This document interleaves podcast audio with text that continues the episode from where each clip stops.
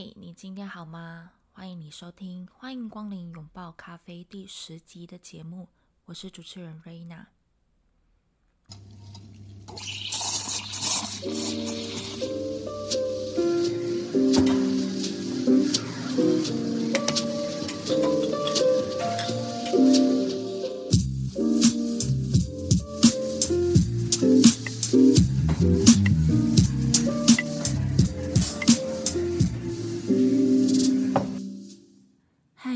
今天好吗？欢迎光临拥抱咖啡，我是主持人瑞娜。这是一间可以随身携带的咖啡厅，在这间咖啡厅里，你可以听到每个人真实在面对人生及生活时的心声。你将听到他们诉说那些眼泪、快乐及挣扎。借此，我希望能在这个节目里鼓励你，透过他人的人生风景。去带给你不一样的思维，让我们能透过学习他人的故事，而更好的了解我们自己，彼此鼓励，彼此修复。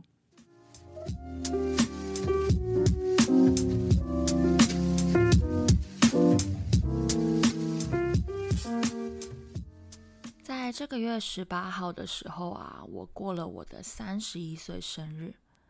如果你跟我一样也是在八月生的话，我想对你说生日快乐，祝你生日快乐，祝你生日快乐，祝我们每天都快乐，祝你生日快乐。那也因为呢，刚过生日的关系呢，三十一岁嘛。就让我想到，是不是应该回顾一下我从二十岁到三十岁这中间到底做了哪一些事情，还有我有什么样的改变及成长？那在接下来的节目内容当中呢，我将会和大家分享我这十年当中的一个学习，看见我的突破，还有变老到底是不是有这么的可怕？好，那我们就开始了哟。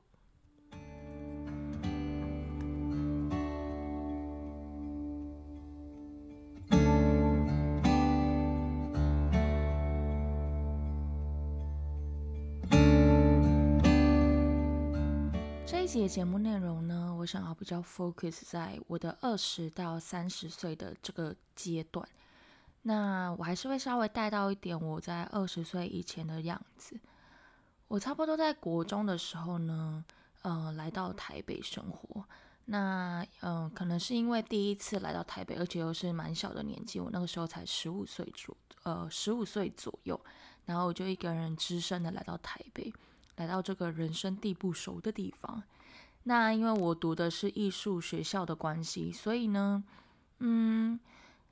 应该是还要再加上我自己生性又比较敏感一点，所以呢，其实我在高中的时候的生活是还蛮痛苦的。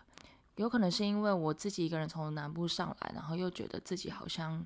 呃，无法融入这个大环境啊，然后又觉得自己不管是外形啊，或者是内在，不管是家庭啊的条件，好像都不像，嗯，原本出生在台北的那些同学来还要来得好。所以呢，有很多种种的原因导致我在高中的时候其实是一个蛮自卑的人。其实我国中的时候是一个蛮有自信的人，但是呢，在高中的时候反而变成一个非常自卑，然后又没有自信的人。那就这样读完了三年之后呢，呃，高中的毕业之后，我没有继续升大学，而是选择了回呃高雄，呃工作了大概一年多的时间。那回去高雄之后，反而又是另一个不习惯的开始。我回到高雄之后，又觉得说啊，就是嗯，台北的不管是环境啊，或者是一些资源啊，因为我非常的喜欢看展览、表演之类的东西。那像这类的呃资讯啊，还有一些不管是你想要进修或者是各种资源来讲，当然都是台北比较好。所以呢，呃，回去高雄一年左右呢，我就又再度的选择回到台北生活。那其实我二十岁到差不多二十四岁的那个区间呢，我都是一个比较属于。呃，为了想要讨好别人，为别人而活，甚至很羡慕，也会嫉妒别人生活的一个人。因为那个时候的我呢，非常的看不到自己的，呃，一些不管是优点也好，或者是，嗯，就是觉得自己好像没有什么能够跟别人是可以站在同一个水平线上的，就是觉得总是觉得自己比别人矮了一截。那那个时候，呃，我发现呢，我就是一个非常非常在意别人眼光，也很需要，嗯。去做很多很多的努力，想要得到别人的认同。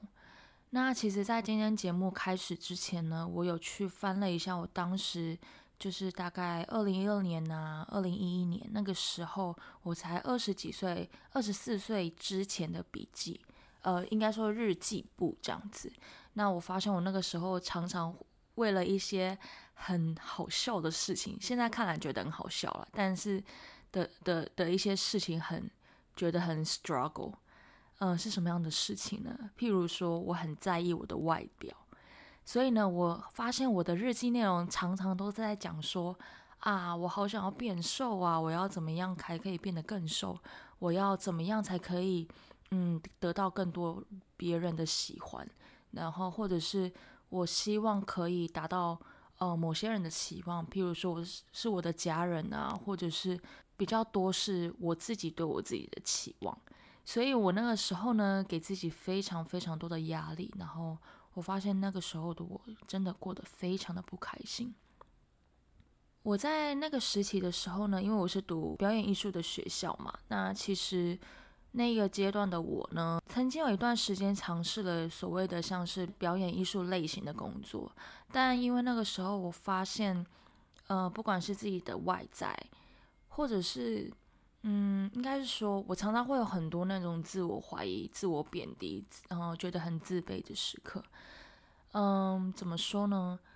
那个时候的环境呢，在台湾还是比较推崇那种就是要很白啊，要很瘦啊，然后的那样子的审美观。所以对我来讲是一个非常非常痛苦，因为你可能要站在镜头前面，你就必须要，呃。想办法用一些很极端的方式让自己变得很瘦啊！你会很注重很多，呃，别人怎么想，或者是你会很希望可以，呃，变成别人的样子。那其实像我那个时候，我发现我今天在看我那当时的那些日记的时候，我真的觉得天呐，我那个时候怎么会活得这么的，怎么会活成这样子呢？嗯，因为那个时候我真的就是很。很在意别人眼光，而且也是那个时候，我曾经有一段时间，其实某个程度上面，我就是罹患了像是忧郁症这类的病这样子。那我那个时候也有去看，呃，心理医生啊，嗯，去拿过药这样子。那其实那个时候就是我非常非常的讨厌自己，然后我找不到自己的价值，然后几常常就是会把自己一直不断的跟别人做比较。然后总是觉得说啊，别人那样子，嗯的美才是美，然后我应该要成为他们那个样子。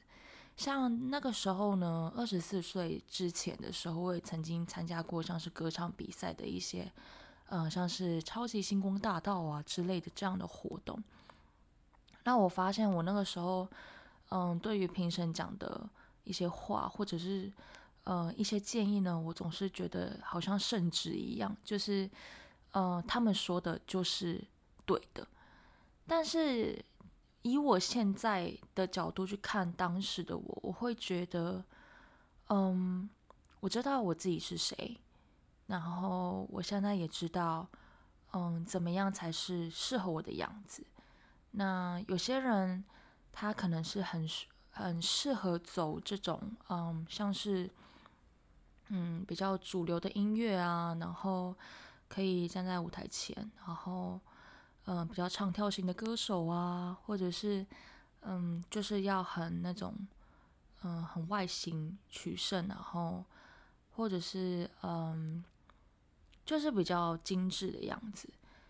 但是我不是，所以呢，我觉得这样也没有什么不好，因为每个人本来就有他适合的样子。那这个是到了我大概快要三十岁的时候，才渐渐的发现我有我自己美的样子。他们有他们适合的样子，那他们适合的样子不见得是适合我的。可是，在二十四岁之前的我呢，常常就是照单全收，别人觉得我应该要怎么样，别人觉得我应该要成为什么样子，我是完全没有任何的思考，而是直接接受别人对我的意见。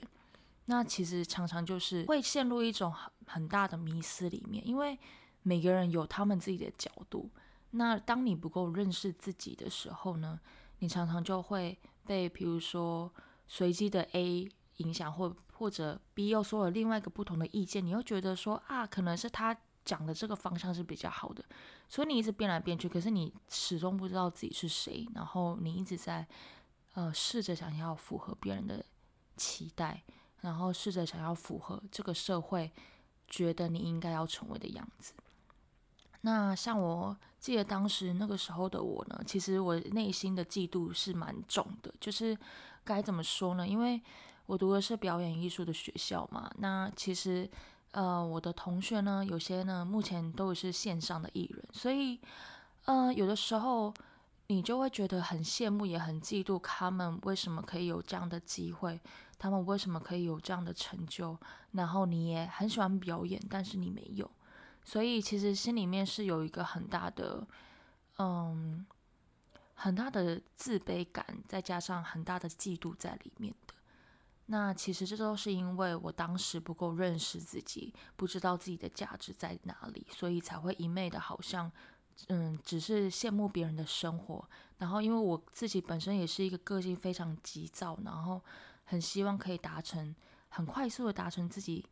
嗯的目标的那样的人，所以呢，因为很急，所以你常常会就会觉得说啊，我都已经可能二十三、二十四岁了，可是我却没有别人那样的成就，所以那就嗯，会让我有一段时间非常非常的忧郁，然后我也是等于我也是那个时候，呃，好像掉进了一个黑洞里面，然后爬也爬不出来。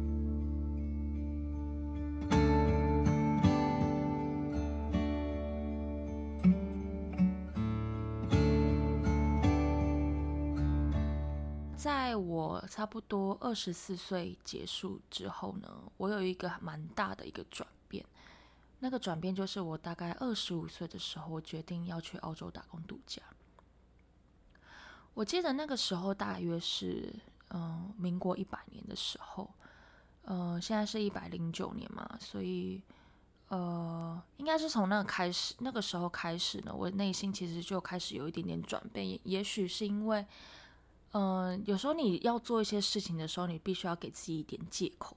然后去合理化你想做这件事的动机，这样子。那那个时候，我记得是民国一百年的时候，我的内心开始就有一点点的变化。我就告诉自己说：“诶，都已经民国一百年了，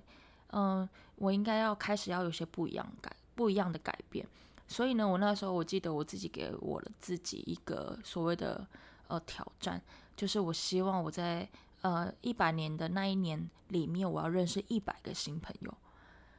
虽然说我当时给了自己这样的一个挑战，但是其实老实讲，我当时并没有完成这个挑战。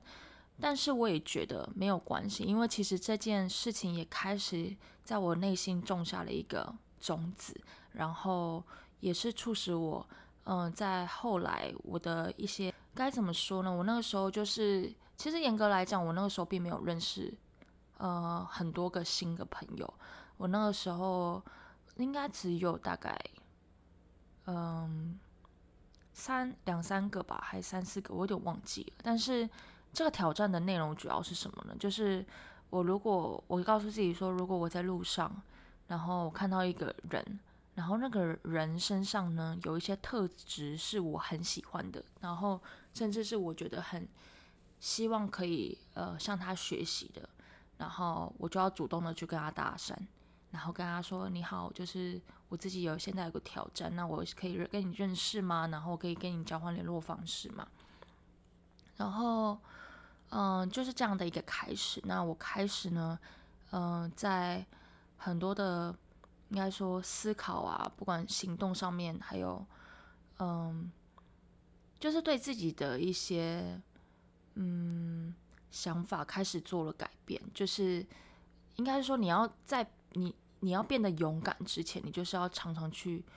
嗯直视你的恐惧。那其实呃这个挑战挑战对我来讲是一个很棒的练习，是说，因为其实像我在二十四岁之前的我，就是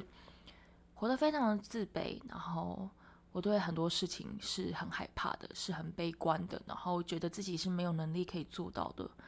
所以呢，我那个时候就给了自己这样的一个挑战，在民国一百年的时候，然后告诉自己说，就是不管怎么样，你就是要开始做这件事情。那虽然说这件事情我并没有做的，呃，没有把它完完成，但是这个过程我也开始呃发现了自己的能力，就是哦，原来认识别人、跟别人交谈，然后跟别人表达。嗯，其实不是一件这么困难的事情。那也开始慢慢的帮助我自己去做出很多很多的改变。在二零一五年的时候呢，我我二十五岁的时候，我就决定呢，我要去澳洲打工度假。那其实那个时候的我呢，其实还是一样很讨厌自己。然后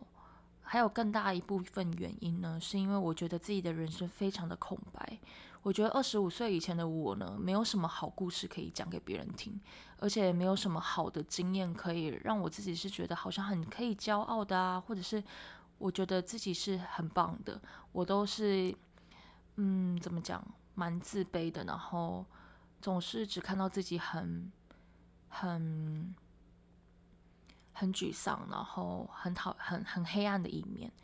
所以那个时候我呢，我终于就是痛定思痛，我觉得自己真的不能再这样下去，我真的好讨厌自己现在的样子。那其实那个时候我我呢，那个时候的我也是告诉自己说，你现在的人生呢，都已经这么烂了，到底还可以多烂呢？因为其实像我在二零一五年决定要出去澳洲打工度假的时候，其实我也面临了一些所谓反对的声音。那这个澳洲打工度假的故事，其实我在前几集的内容也有稍微提到。那其实呃，澳洲打工度假的这个决定呢，有些人是给我的意见是觉得说啊，你根本就是要逃避生活，所以你才要去到那里啊。但其实对我来讲，这件事情是一个蛮大的挑战，因为我从来没有自己一个人去外地，尤其是一个英语系的国家，然后就这样自己飞去，然后。人生地不熟，我那个时候只有认识一个人，那个人就是我的高中同学。然后其实也算是履行我的承诺吧，因为其实我这位高中同学呢，他在十九岁的时候就曾经邀请我跟他一起去澳洲打工度假。但由于二十四岁之前的我非常的自卑，就自怜，然后觉得自己好像没有办法做到什么样的事情，所以我就回绝了他的邀请，然后。呃，他就自己一个人飞去了澳洲。那中间我也听到他很多呃奇幻的故事，就是呃他是怎么存活下来的啊？然后当然也就是给了我一点信心这样子。然后于是我在二零一五年的时候，我就决定说不管了，我就是要去，不管别人怎么说，我就是要去。然后即便我的另外一个朋友，一个我高中就认识一个非常好的朋友，他一直说你去那边干嘛？即便他这样子说，我还是坚定不移的告诉我自己说：难道我就不能因为想去而去吗？于是我就踏上这段旅程，而这段旅程也成为了我人生最重要的转泪点，也是我为什么觉得旅行真的救了我，然后，嗯，教给了我很多的很多的东西，也改变了我的人生的方向。那二零五五年的这一年呢，我，嗯。在呃澳洲的日子，我是生活在墨尔本。那墨尔本呢是一个咖啡之都，在这个都市里面呢，其实我是非常幸福的，因为墨尔本是一个非常 chill 的城市。呃，像他们有很多很很重的、很浓厚的一个文化气息在里面。像他们的街道，你常常都可以看到一些很美的一些涂鸦在街上。然后还有就是他们的咖啡文化，因为如果你是一个喜欢咖啡的人，你真的会就是非常，应该是说整个就是爱上这个城市。然后再加上这个城市的人呢，以我的经验来说呢，呃，他们真的非常的友善，我几乎没有遇到什么歧视，应该说我从来都没有遇到歧视。然后我也是在这个城市里面，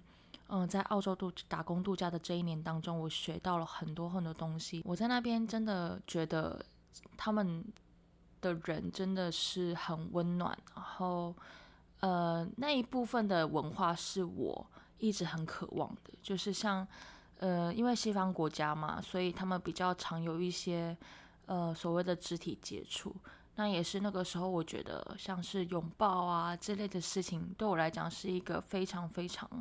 温暖，然后我非常渴望的一个事情。那虽然它只是一个小动作，虽然这只是他们文化中的一个环节，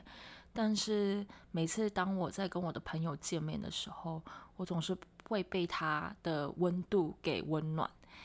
所以我在澳洲打工度假的那一年当中呢。嗯，你说我真的有赚了很多很多的钱吗？如果你只是论金钱来讲的话，我其实没有赚很多的钱，但是我赚到了很多很多宝贵的经验。还有，嗯，你的爱是应该要付出行动的，就是当你说你爱别人的时候，那不是一个，嗯，怎么讲？当你说你爱别人的时候，那不是那是绝对不足够的，因为很多人可能嘴巴上讲说啊 I love you，可是他可能没有从来都没有真的做出一些行动，嗯，去表达他的爱。应该说，在这个城市当中，我学到很多事情是，嗯，爱可以很单纯。我想讲一个小的故事，是在澳洲打工度假的，嗯，不是那一年发生的，但是是在澳洲发生的。呃，就是我其实，在二零一七年的时候去了欧洲旅行，但在欧洲旅行之前呢，我有先回到澳洲，呃，待了大概一个半月的时间。那那一个半月呢，因为我呃，同时也要准备去欧洲旅行的一些嗯准备，所以我那个时候就问了我当当时的一些同事啊，就问他们讲说，哎，你们澳洲人去呃长途旅行的时候，因为澳洲啊，他们的小朋友就是大概十六七岁的时候，可能就有自己出去旅行的经验，所以他们对呃旅行这些事情真的只能说是驾轻就熟这样子。然后他们很小就开始旅行了。那我就问我其中一个同事说：“哎，你都怎么带钱的？就是你都怎么带钱出门？”然后他就跟我讲了两个方案，一个是 NAB，如果你有去澳洲打工度假的话，你应该很熟悉这个这三个英文字。那另外一个就是邮局的。邮局，呃，可以做一个，就是有点像是他们有个服务，呃，因为像在台湾的话，我们可能带钱的话，要么就带现金嘛，啊，另外一个就是可能是旅行支票。那其实旅行支票也不是说真的很方便这样子，那或者是你就直接用信用卡提款。那那个时候我听到我同事跟我讲一个方案，是他们那边有所谓的像是预付型的信用卡，就是那个信用卡呢，它是为了。嗯，就是像这种长途旅行而设计的，所以它就有点像是，呃，它有信用卡的功能，但它的信用卡是里面的金额是你用你的存款转账过去的，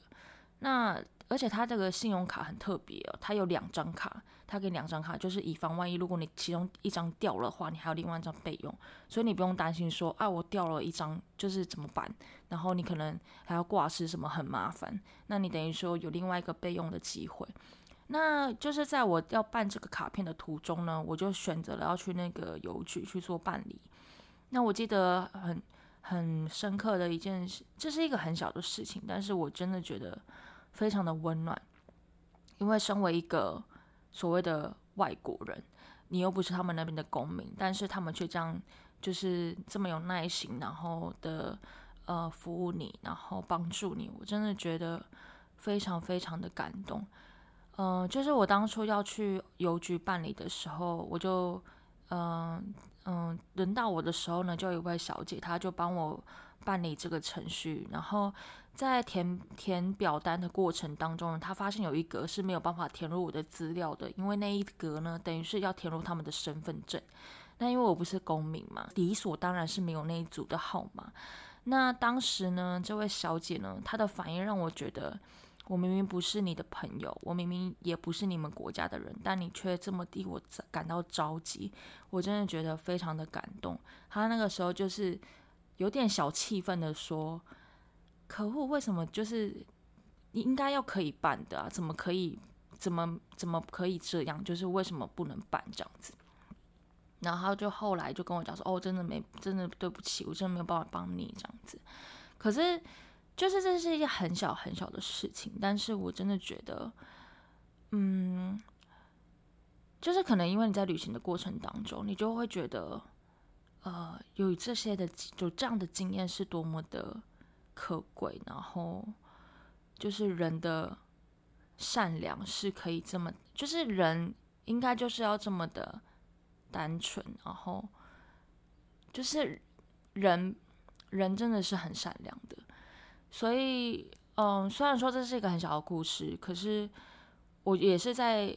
嗯，就是澳洲打工度假的那一年，应该说澳洲的生活转变了我很多的思想，然后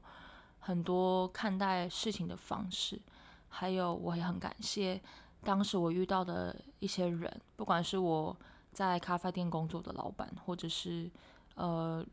跟我一起生活的朋友，还有路上可能是一面之缘的人，就是这些人都让我在澳洲打工度假的那一年非常的开心，还有我真的学到了很多的东西。那这个经这个工这些经验是无法用金钱呃衡量的。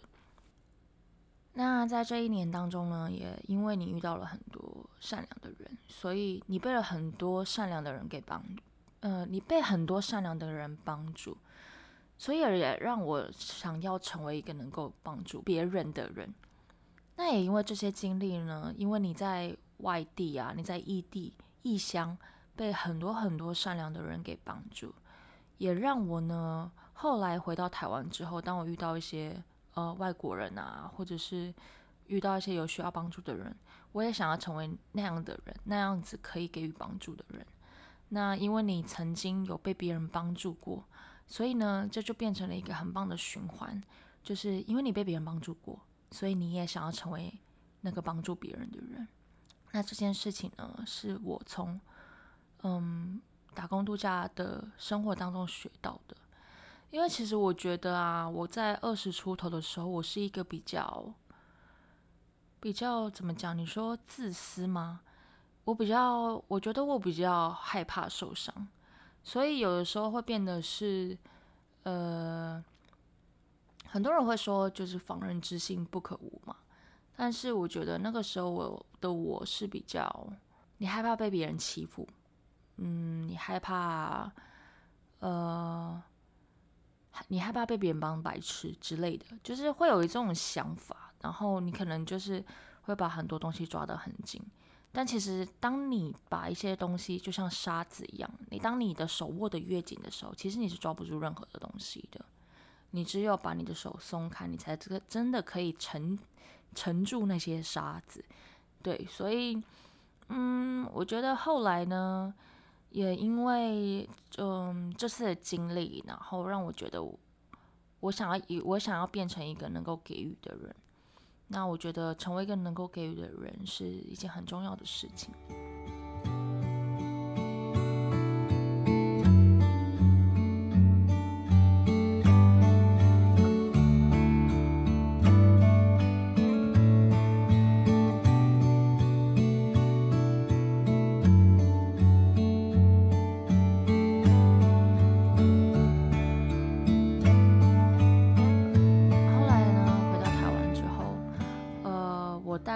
是做了大概呃半年左右，嗯，在台湾生活了半年左右之后，我就在二零一七年的时候，我就去了欧洲打工度假，也就是我刚刚那一段故事的呃后面的那个行程，就是二零一七年的时候呢，我三月的时候回到澳洲，然后二零一七年的五月的时候，我去欧洲自助旅行这样子，那这个自助旅行也对我是一个非常非常棒的一个，嗯。转泪点，就是我在这两个月当中开始领悟到，生命就是这个样子，就是旅行真的是一个缩小版的人生。尤其是当你呃在两个月的旅途当中呢，然后你自己一个人，然后你要去很多很多的地方，因为我当时去了十三个国家，二十几个城市，那中间有很多很多的呃路途是你必须要自己一个人面对的，你必须要有危机处理能力啊，然后你可能会遇到一些问题，然后你可能会遇到一些嗯。需要立马解决，甚至是因为你睡过头啊，然后错过了车子啊，你要怎么样立即补救这类的事情。所以你其实，在呃那两个月的过程当中，你就有很大的成长。是当你突然意识到，其实这些东西就是反映到你平常的人生啊，因为是因为我在那两个月当中，我刻意的去跟一些状况去碰撞。该怎么说呢？因为像其实你可能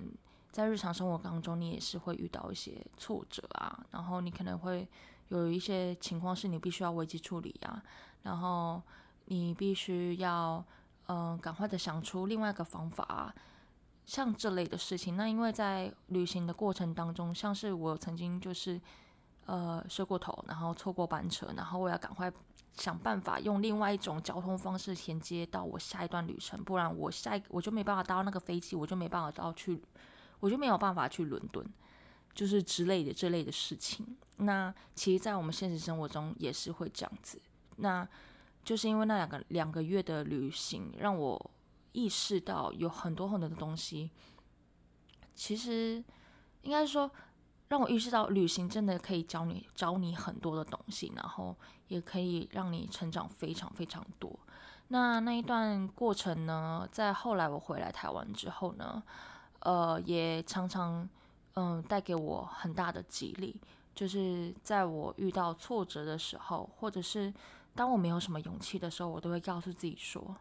哎，你之前都自己一个人去，然后去两个月。”而且你是去欧洲诶，那个时候我去欧洲的时候啊，还是有恐怖攻击的时候，然后甚至那个时候我最后的倒数两站是倒数两个国家，其中一个国家是英国，然后另外一个国家是法国，我最后一站是法国。那我那个时候要去法国的时候，我记得那个时候在我去的前大概一两个礼拜吧，然后他们才经历了一次恐怖攻击，然后当时呢，我的朋友。我的朋友他就留言说：“你确定要去吗？他们才刚恐怖攻击。”可是也因为，呃，可能因为你在旅行的过程当中，而且这是一件你真的喜欢的事情，所以其实我后来，嗯，就看得非常的，嗯，你说洒脱吗？因为我那时候就告诉自己说：“哎呀，如果真的会怎么样，你就是会怎么样。那也不要因为害怕。”遇到哪些状况而不去，真的好像去尝试，然后去突破。因为其实说真的，如果你真的要怎么样，你在台湾也会啊。所以那个时候我就是抱着着，抱持着一种，嗯，如果真的怎么样了，那就是命了吧。对，那但是我不希望我，呃，因为呃想太多或者是害怕的缘故。而不去做这件事情，那我知道我做这件事情，我不去做这件事情的话，我一定会后悔。所以我就还是去了，然后完成了我的旅程。那那一年呢，回来台湾之后，大概呃休息了一下下之后呢，我就立马了跳进了就是搭便车环岛的这个旅程里面。那搭便车环岛呢，也是另外一个我觉得很很开启了我另外一个视野的一个旅程。应该是说，让我能够真的感受并且看见台湾最美的风景是人。那因为其实，嗯，我在还没去澳洲之前，我其实对在台湾工作是，因为之前职场的经历，所以我对台湾的这样的工作的环境，其实我一直都是蛮受伤的。也许也是因为我那个时候二十几岁，还不够。认识自己，然后不知道怎么跟别人应对啊，所以就是常常会觉得说，好像嗯自己很容易受伤，然后呃或者是好像会蛮容易被别人欺负之类的。就是台湾的工作环境还有相处的方式，一直都让我觉得很受伤。那后来呢，也因为嗯这个环岛之行呢，让我看见其实台湾人也是很善良的，然后呃。改观了我对嗯台湾人的印象。虽然说呢，我自己是台湾人，但是呢，嗯，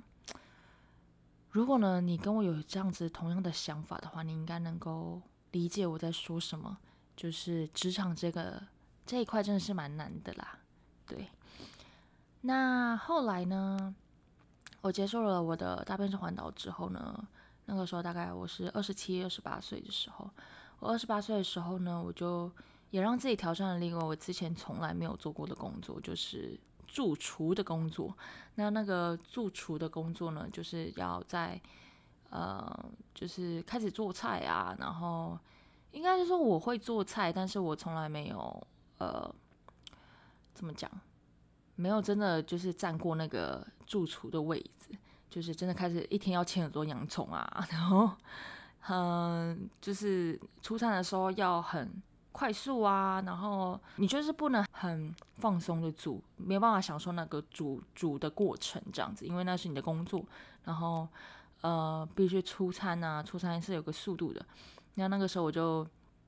做了这个工作。那其实我这个工作内容呢，并没有做非常久了，因为后来我发现我我真的好像没有办法胜任这样的工作内容。呃，第一方面是这个，呃，第二方面是，其实，在厨房里面工作的人，在餐厅工作的人，真的非常的辛苦，因为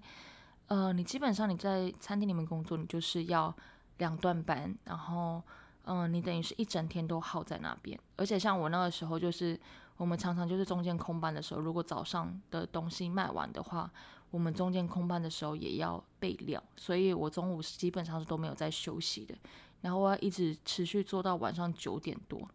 那那个时候对我而言是一个非常非常大的消耗嘛，就是我自己的内在，因为我是一个没有办法。一整天都被绑在工作上面的人，我需要一点空间去呼吸，而且我希我我需要呃有一些自己的时间能够进修其他的东西，不然我会觉得自己的脑袋很空。那那个时候的我就是觉得说我的人生好像只剩下工作，那这个东西不是我要的。对，因为我对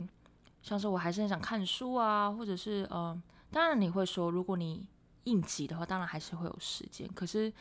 我只能说，如果你是做餐厅的人的话，你应该就能够了解我在说什么。就是你一整天工作下来真的很累，然后你回家真的是只想赶快洗洗睡，因为隔天的早上差不多快要十快要呃，像我那个时候是十点上班呐。那我我那个时候的餐厅是在士林，我要从中山区这边要搭捷运过去，也要大概半个小时的时间。那其实你也要早上起来要先准备啊，什么什么的，所以其实就是真的非常的疲惫。那我一一个月，我那个时候因为我们公司还缺很缺人，所以我一个月只有休四天。那这样的生活对我来讲，我就是这后来我大概做了差不多，好像不到半年，就是真的是一个很短的时间，我就说我真的不行了。那你可能会想说，为什么当初我要去啊？因为其实，因为这间餐厅呢是我朋友的餐厅，那他那个时候就是在找人的时候，我会觉得说，没有什么不好，我可以试看看。而且我本来就会煮菜，而且他是一个真的很有才华的人，然后我也觉得跟他学习是一件会是一件很棒的事情。他的菜真的很好吃，但是因为后来我觉得，我发现这是一个我没有办法。呃，接受的一个生活的样子，因为我是需要，嗯，平衡的人，就是我没有办法工作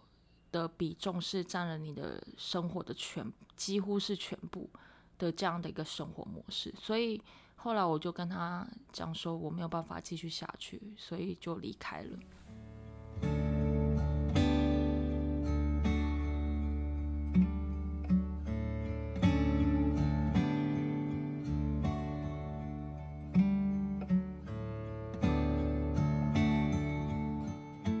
之后呢，我大概在同一年的差不多九月份的时候，我就开始我另外一个新的生活。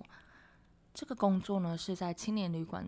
当柜台。那这段经历呢，其实我在青年旅馆大概做了大概一年多的时间。其实这段时光对我来讲是非常快乐的，因为你总是会遇到很多很多从世界各地来的旅人啊。然后你们你会跟他拥有一段非常开心的时光，因为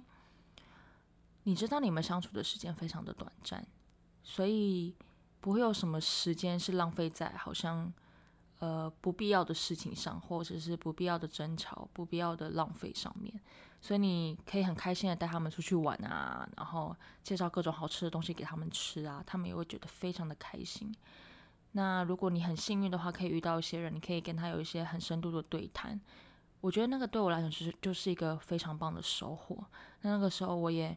很开心能够认识我现在的室友。我有一个室友呢，他是一个法国人。那他在差不多二零一八年的年底的时候来到了台湾，就是开始他的打工度假生活。那后来呢，他也成为了成为了我的室友。那我真的很感谢，就是呃他的出现，因为嗯他的生活，嗯他的生活理念还有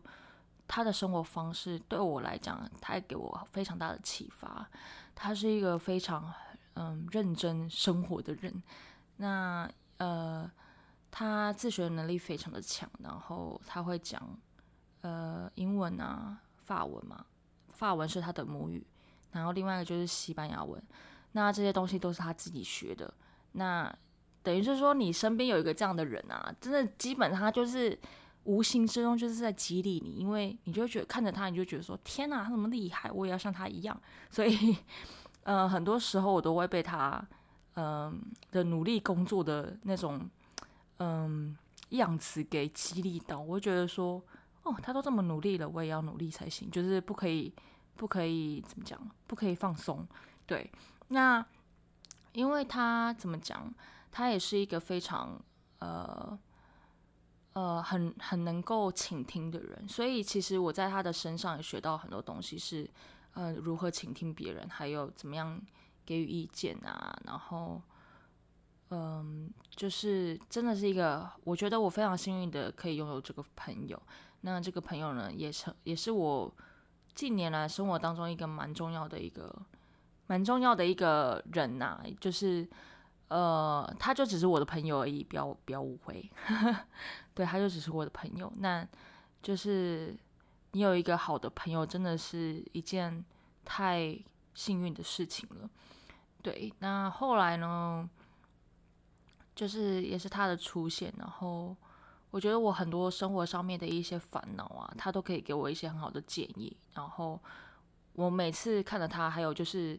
呃跟他聊天的时候，我都会被他的一些想法给鼓励到，然后就变得是可以继续努力生活下去这样子。对，那在三十岁的时候呢，我就开了一间店，也就是有些人可能来过的那一间咖啡店，叫做拥抱咖啡。那其实这一间咖啡店，某个程度上面是我给我自己的一个三十岁礼物。那这个咖啡店呢，就是也是一种缘分吧。就是虽然说这个缘分没有持续非常的久，但是我在这间咖啡店的里面也学到了很多东西，像是我自己。第一次自己铺地板啊，然后呃油漆呀、打理呀，然后没有装潢啦，但是就是比较简单的装潢，就像铺地板啊，然后呃怎么样去布置你的咖啡店啊，然后想活动啊，然后你希望可以带给别人什么样子的一个氛围，还有你希望可以带给人的是什么样的价值，还有你的咖啡店。你希望来的人可以感受到什么样的温度？那这些东西都是在我开这间咖啡店的时候里面学到的。那虽然说呢，这间咖啡店没有开非常久，但是我觉得这些呃经验呢，对我来讲就已经非常值得了。因为我觉得这个最重要的事情是我看见了自己的潜能，看见了自己可以做很多我之前没有想过可以做到的事情。像是呃，像是开店有很多的细节嘛，然后有很多需要发想、创意跟构思的部分。那这些东西都是我之前没想过我可以做的。还有，当然就是还有像一些你要怎么样去呃广告啊，或者是你要怎么样去呃让人家知道你的店，这些都是我之前从来没有想过我可以做到的事情。对，所以。虽然说这个嗯店没有开非常久，但是这间店呢，也成为了我现在开这个 podcast 的一个其中一个原因之一。所以我觉得这个店呢，也某个某个程度上面也是以另外一个种在我心里面的一个种子。那现在这个 podcast 就是也是发芽的其中一个果实。对，那这就是我大概从二十岁到三十岁这中间发生的一些事情。那其实还有一些些事情我没有讲到啊，像是其实我以我自己工作的经验来讲呢，我其实还有做过像是导游领队啊这类的工作，还有另外就是我有做过像餐厅的经理啊，就是呃店长这样的性质的工作，所以其实我的工作的经验是非常多的。那有些人可能会想说。啊，我真的好希望我可以马上就知道我一辈子想做的事情是什么，或者是如果我这样子换工作啊，到底是不是一件好事？然后我是不是不应该这么常换工作？是不是应该要死撑在那边？那其实我觉得，嗯，如果你有这样的一个烦恼，你觉得说好像，嗯，常换工作不是件好事，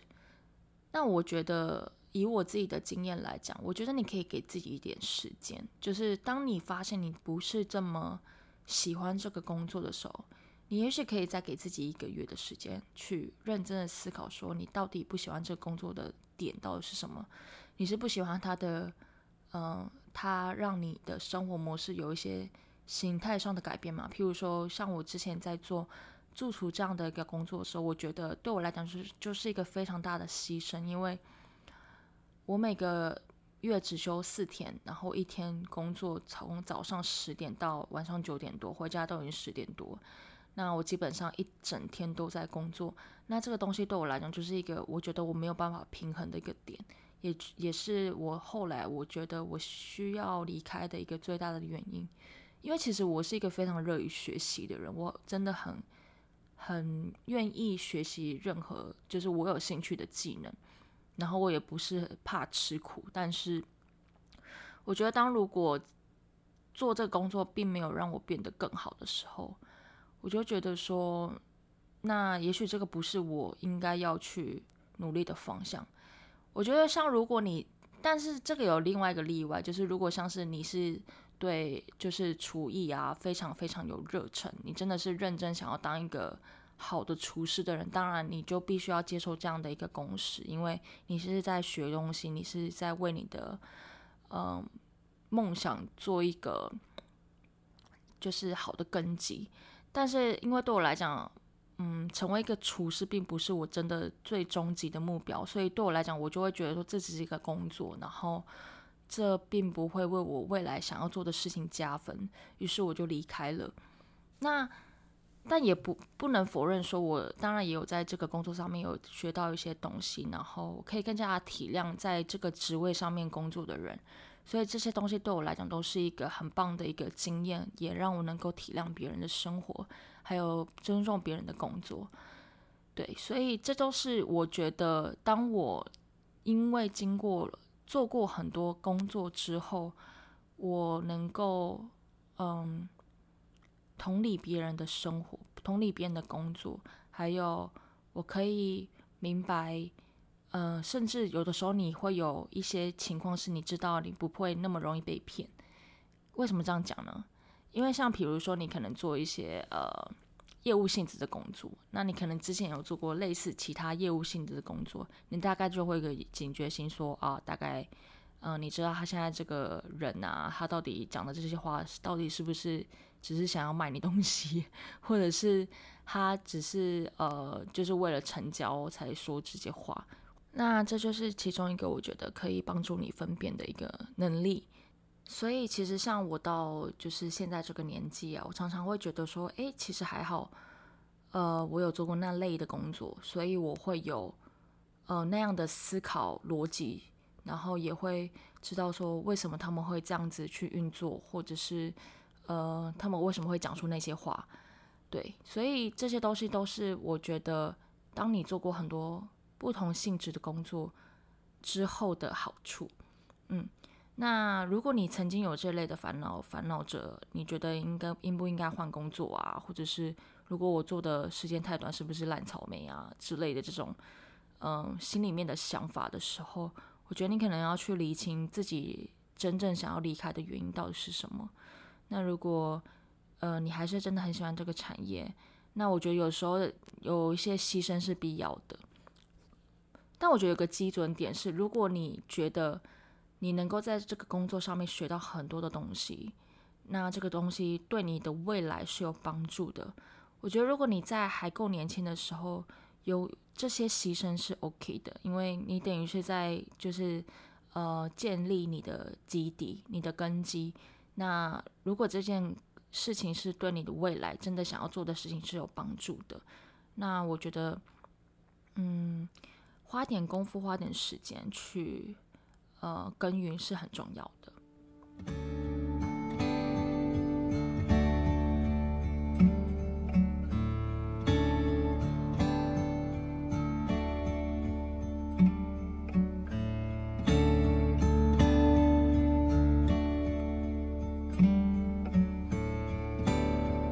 今年呢就是三十一岁了嘛，就是呃这个月刚满三十一岁。那今天我在想，说我这十年当中，我到底学到了什么东西？我发现我最大的学习是跟自己和解。嗯，为什么这样说呢？因为我后来仔细想想，我发现就是在我这十年的呃生命当中，我有很多很多的时候都是在怪罪自己的。就是呃，我很怪罪自己没有办法达到自己想要期望的样子，然后我很怪罪自己为什么不够勇敢、不够努力，然后我很怪罪自己呃想太多，然后做的不够好，就是很多这类的声音，然后会让我对我自己很不谅解，然后甚至。觉得说为什么自己错失了那么多的机会？对，像是这类东西，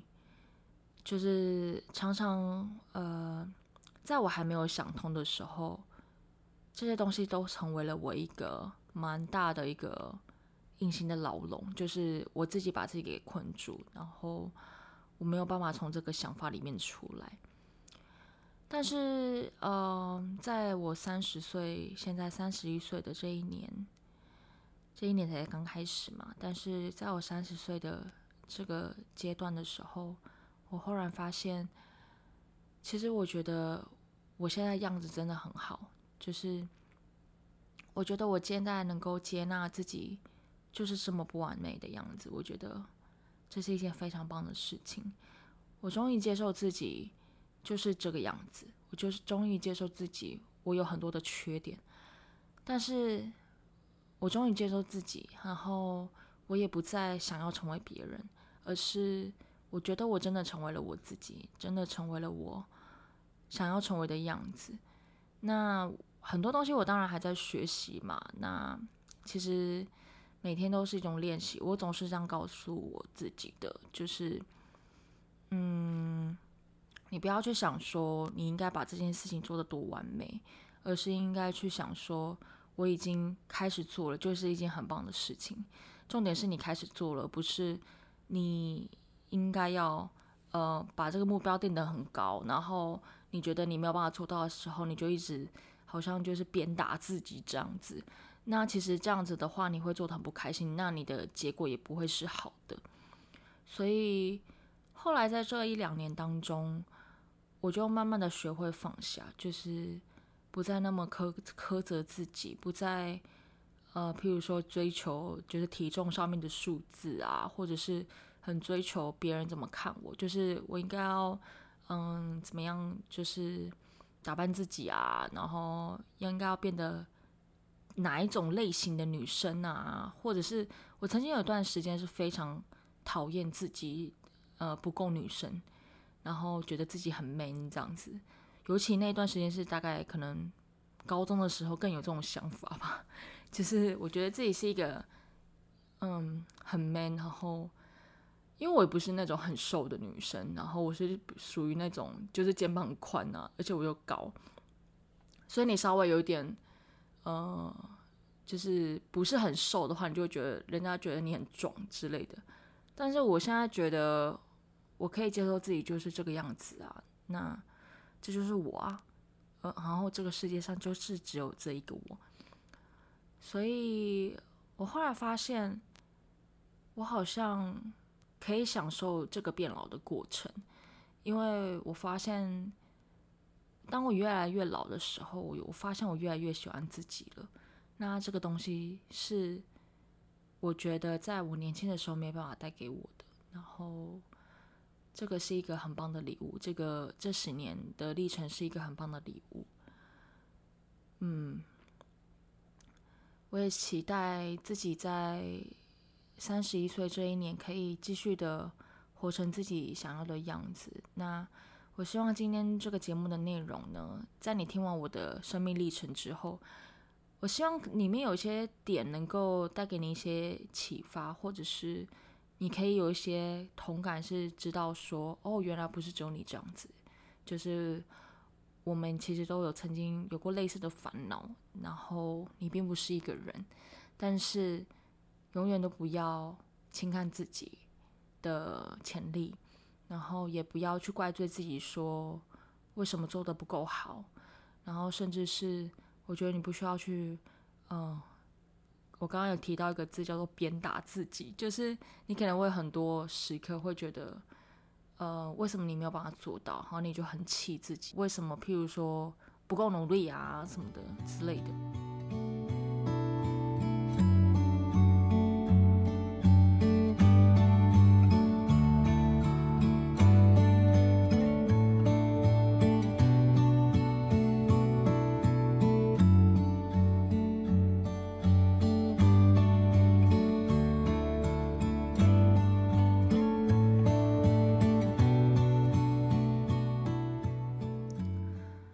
我觉得不完美的样子啊，才是最完美的样子。我觉得不完美的样子才是有一点点瑕疵，那就是你最特别的地方。那我觉得，像以我来讲，我本来就不是那种很瘦的女生，但是我觉得那个样子很可爱啊。就是当你努的样努力的样子是很可爱的。嗯，那我最后最后呢，我也想讲一下。我想要用一段话来做这个节目的一个结尾。那这个这段话是这样讲的：他说，人最特别的时刻，就是当你不再努力，变得特别。我觉得这一段话就是完美体现了我的一个心境，就是我觉得我二十出二十出头的时候，一直很努力的想要变得特别，想要让别人记住你，想要。嗯，变成别人也羡慕的样子。但是当我发现我后来不这么努力，想要成为别人眼中的样子的时候，而是努力的想要变成我自己喜欢的样子的时候，